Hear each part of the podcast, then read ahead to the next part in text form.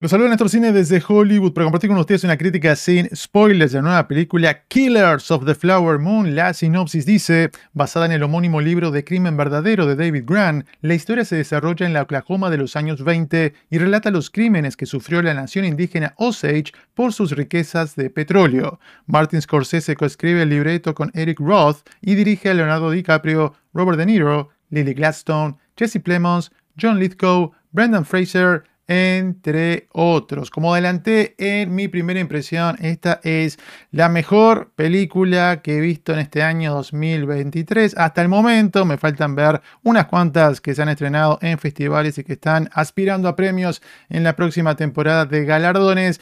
Empecemos hablando un poco por la realización.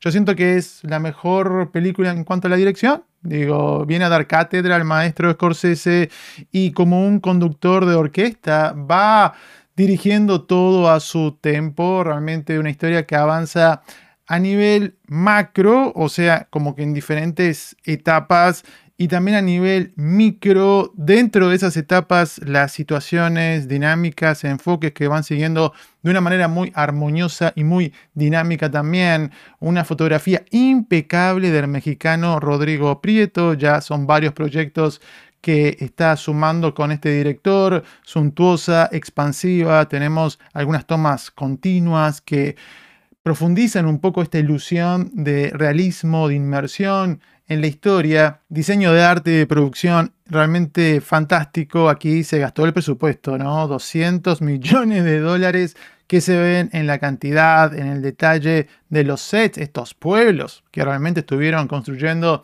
en Oklahoma con una buena dosis de efectos prácticos, evidentemente también algunos digitales, pero todo esto elevado de alguna manera por una banda sonora espectacular del eh, tristemente fallecido Robbie Robertson, que es esencial para inyectarle esta energía de principio a fin a la película que ayuda a que en ningún momento se sienta densa en cuanto a la duración. Como ustedes saben, son más de tres horas y media. Yo la vi en una pantalla grande, no tuve ningún problema y ustedes creo que se estarían perdiendo un festín audiovisual si esperan para hacerlo solamente en la plataforma de Apple cuando se estrene dentro de unos meses. En lo que tiene que ver con lo que la película está proponiendo a nivel historia. Yo creo que funciona a diferentes niveles. Para empezar, obviamente es un vehículo de denuncia, como comenté en su momento con películas como El Conde.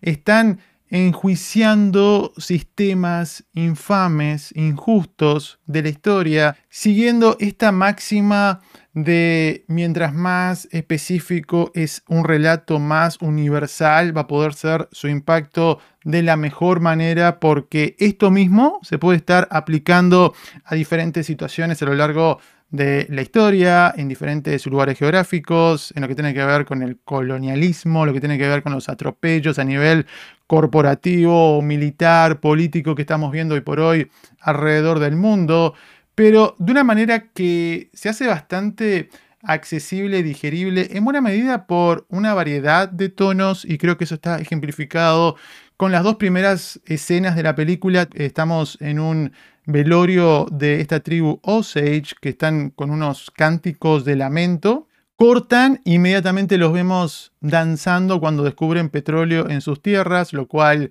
motiva que se conviertan en algunas de las personas más ricas de todo el mundo. Sobre todo en ese arranque vamos a tener varias situaciones luminosas, simpáticas, algunos personajes que resultan compradores, enternecedores. Poco a poco sí se va a extender esta nube negra de tragedia, pero esta oscuridad creo que nunca se convierte en algo demasiado pesado o sombrío y realmente esta dosis de comedia negra que mantiene dosificándose en, en este relato, yo creo que le aporta muchísimo para que podamos de alguna manera relajarnos por momentos y hasta burlarnos de la maldad, de burlarnos de lo caricaturesco, descabellado que resultan las acciones de alguna de estas personas que están evidentemente ciegas de poder, ciegas de ambición, y resulta como una especie de miniserie tumultuosa con luchas de poder, traición, muerte, arquetipos muy reconocibles, muy pintorescos, y que recuerdan evidentemente al cine de gangsters de Scorsese que ha intentado de alguna manera humanizar a ese tipo de personajes a lo largo de su filmografía, no para hacerlos menos culpables a ellos, sino tal vez para que nosotros nos sintamos menos inocentes o por lo menos no estemos en un lugar cómodo de juzgar a la distancia, los quiere acercar para que podamos reconocer cosas en ellos de nosotros mismos y de alguna manera hacernos reflexionar. Yo siento que esta un poco confusión entre humanización y absolución es lo que le ha valido en buena medida algunas críticas a este cineasta en el pasado. Ya las está recibiendo ahora. Y es precisamente en relación al personaje de Leonardo DiCaprio, porque acá es un parásito ambicioso, manipulable, y sí es más protagonista que el resto de los personajes simplemente porque funciona como los ojos de la audiencia, no necesariamente para empatizar con él, sino para cuestionarnos a nosotros mismos qué haríamos si estuviésemos en una situación así, qué tan bajo caeríamos por la promesa de dinero, fortuna, poder. Y yo siento que ese es el tema principal y la meta principal que tiene esta cinta, explorar ese lado más complejo, esas escalas de grises en cuanto a los conflictos morales, en cuanto a eh, la implementación de la maldad, y la tentación de la maldad. Entonces, para poder hacer eso, necesitábamos tener un protagonista que tal vez no fuese un extremo, hablando de los chicos malos, de los malvados, hay otro personaje que ocupa un poco ese espacio, porque es interesante que estemos explorando esto de los cómplices por conveniencia, los cómplices por presión, que son esenciales para el éxito de cualquier sistema nefasto, horripilante que hemos tenido en la historia de la humanidad y siento que muchas veces nos quedamos con, oh, el autor intelectual, pero no, hay mucha gente que está actuando, que está moviendo los engranajes de algo realmente terrible, aunque sientan cierto conflicto, por lo menos cuando llega a eso con respecto a sus, a sus seres queridos.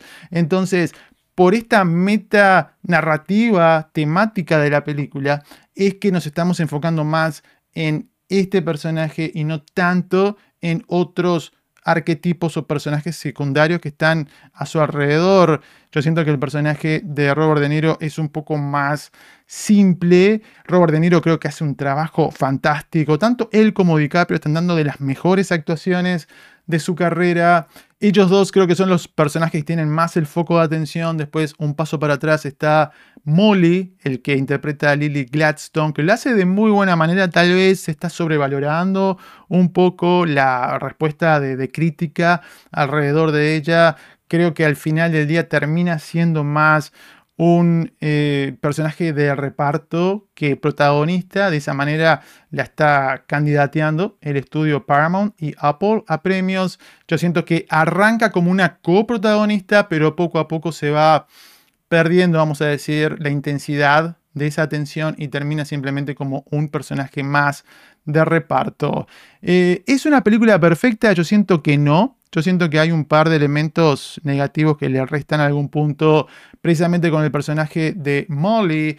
Siento que al comienzo se presenta como alguien tremendamente inteligente y perspicaz y después por conveniencia del libreto esas cualidades como que las va perdiendo. Creo que se pudo haber justificado un poco mejor ese cambio. Después, en lo que tiene que ver con la recta final, hay un momento que yo lo catalogo como momento Barbie, que no puedo desarrollar demasiado, justificar ahora porque tendríamos que hacerlo con spoilers, pero eh, sería suficiente decir que yo esperaba algo más y algo diferente para estar cerrando tal vez de mejor manera esta película, pero ya lo comentaremos. Señores y señores, para resumir, épica exploración de la maldad que con impecable realización retrata, celebra y condena sin sentirse pesada ni didáctica. Scorsese kills it en una flor de película que está llena de alucinante talento, sin más ni más.